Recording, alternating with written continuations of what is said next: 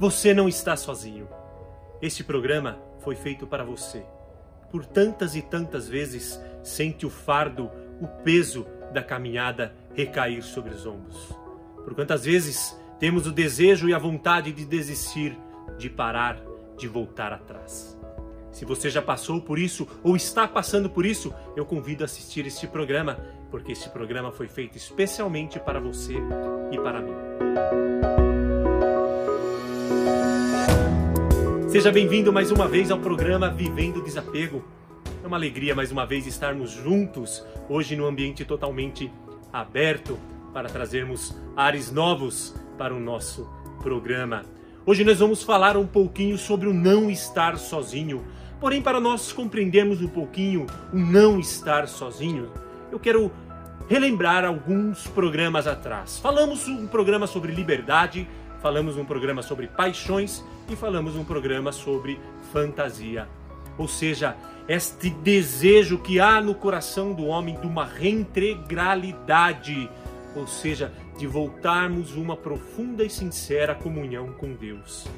Mais uma vez, quer queira você ou não, nós temos o desejo e a necessidade de voltarmos para Deus. Porém, dentro do nosso coração, dentro do nosso ser como homem, estamos, estamos em completa desarmonia. Ou seja, quantas vezes nós nos sentimos tristes, vazios, solitários, não sabemos o que fazer, por quantas vezes deixamos os desejos e as nossas paixões tomarem conta da nossa vida, a nossa fantasia, a nossa imaginação que vem para nos cegar, e por quantas vezes no fim do dia nos sentimos abatidos, sozinhos, solitários e principalmente com vontade de desistir. Porém, este programa de hoje quer nos trazer uma verdade intrínseca dentro do nosso coração. Nós não estamos sozinhos. Deus tem cuidado de nós. Porém, da onde vem todo este sentimento, esta vontade, essa desarmonia que está dentro do nosso coração? Se não estiver bem enganado, é pelo terceiro programa que já fala um pouquinho sobre Adão e Eva, porque o pecado original, quando entra a partir de Adão e Eva, traz em nós sérias consequências, que é exatamente esta desarmonia do nosso coração conosco mesmo e principalmente com Deus. Quando Adão e Eva perdem o paraíso, não perde apenas o lugar onde eles habitavam, mas perde esta harmonia, este laço de amizade com Deus. A partir daí, então, o homem precisa trabalhar para ter o seu sustento. Este trabalhar para ter o seu sustento é evidente que não é apenas o trabalho manual, mas o trabalhar dentro do nosso coração para sermos novamente sustentados por Deus. Porém, pobre de nós se tivéssemos que alcançar a Deus somente através das nossas forças. Nos últimos dois programas que eu falei sobre paixões e sobre fantasia e imaginação, se você não conferiu, dá uma olhadinha nos outros dois programas para que você possa aproveitar melhor este programa. Nos últimos dois programas que eu falei desta desarmonia que está dentro do nosso coração, que está dentro de nós, é fruto do pecado original. Então nós precisamos trabalhar, nós precisamos ordenar as nossas paixões, nós precisamos reequilibrar os nossos pensamentos. Para quê? Para que possamos ter uma harmonia, uma integralidade novamente com Deus. Mais uma vez, isso é intrínseco no nosso coração, quer queira você ou não, quer aceite você ou não. E por que então esses desejos tantas e tantas vezes abatem o nosso coração? O desânimo que nos assola, a vontade de desistir, aquele pensamento de que nada do que estamos fazendo vale realmente a pena. Coloca no Senhor todo o teu cuidado e Ele há de ser o teu sustento. Salmo 54. Belíssima frase, colocarmos em Deus todos os nossos cuidados, todos os nossos desânimos, todas as nossas vontades que temos por diversas vezes de desistir. Por quantas vezes ouvimos a voz das nossas paixões, vamos atrás dos nossos impulsos, corremos atrás dos nossos desejos e quebramos a cara no final de tudo. Mas precisamos saber que sempre há um Pai pronto, nos esperando para nos abraçar. Pois bem, esta então é a nossa vida ascética, a nossa ascese rumo, ao de, rumo a Deus, rumo ao céu. Esta ascese de nos integralizarmos novamente com o Pai. O Espírito que há em nós clama, Abba, Pai. É o que Jesus vai dizer para os seus discípulos.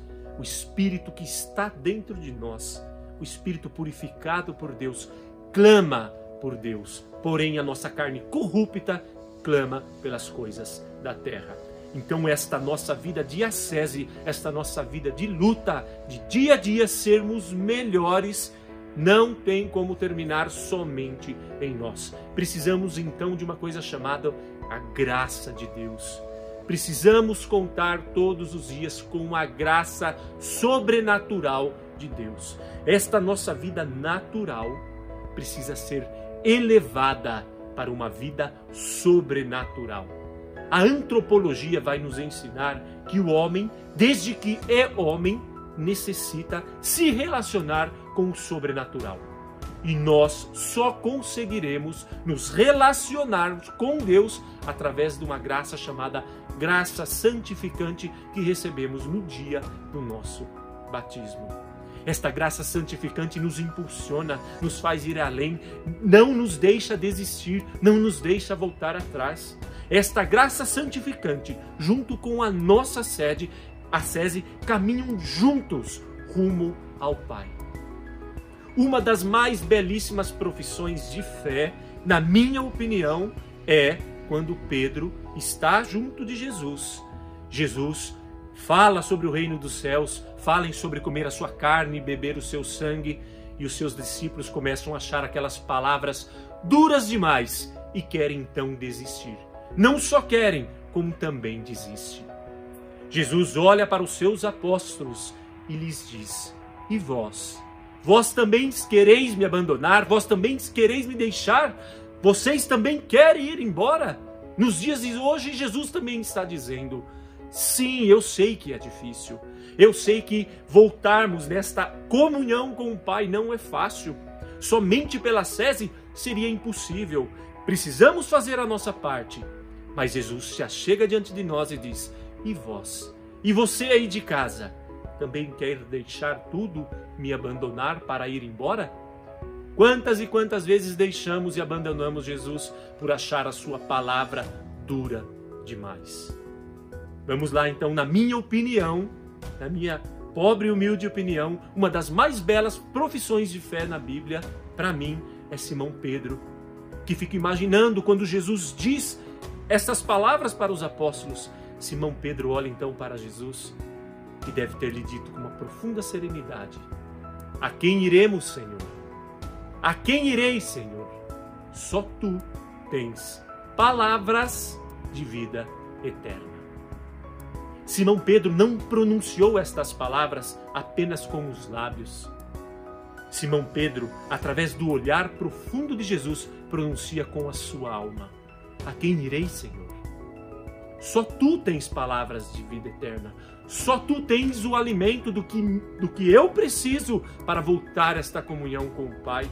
Está em ti a palavra, está em ti, Senhor, a necessidade que há dentro de mim, da desordem que há dentro de mim para voltar para o Pai. Aí está a graça santificante.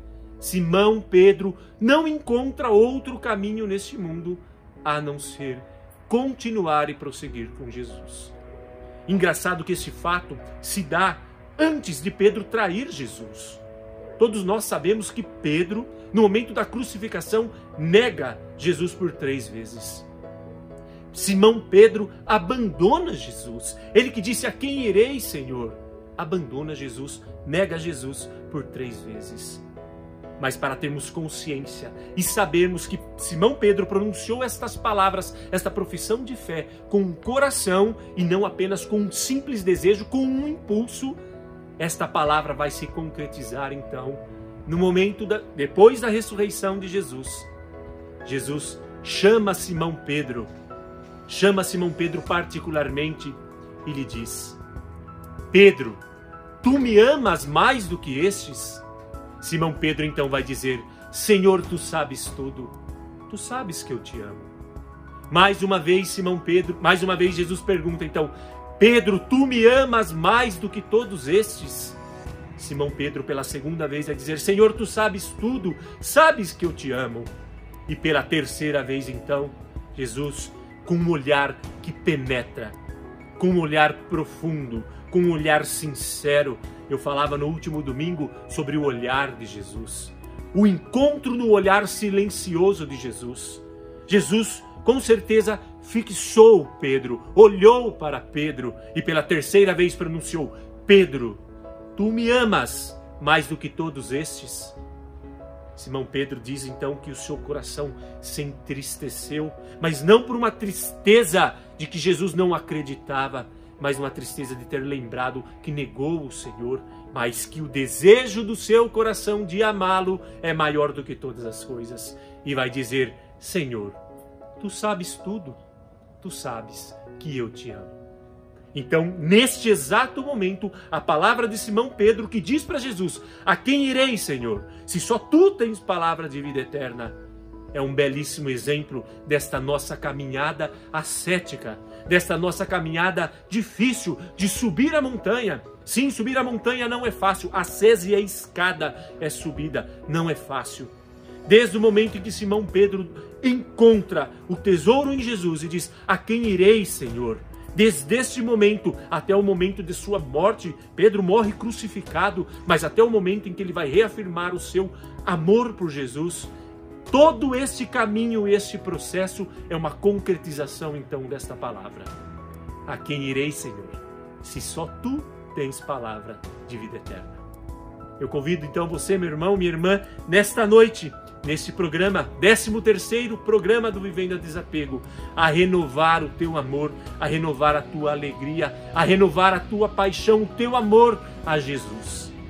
Que o nosso amor por Jesus também possa ser o mesmo amor de Pedro, que não encontra em lugar algum, em nenhum lugar Pedro vai encontrar algo que satisfaça o desejo da sua alma, o desejo de ter de volta a harmonia com Jesus, de ter de volta, junto com Jesus, a vida eterna que está no coração do Pai.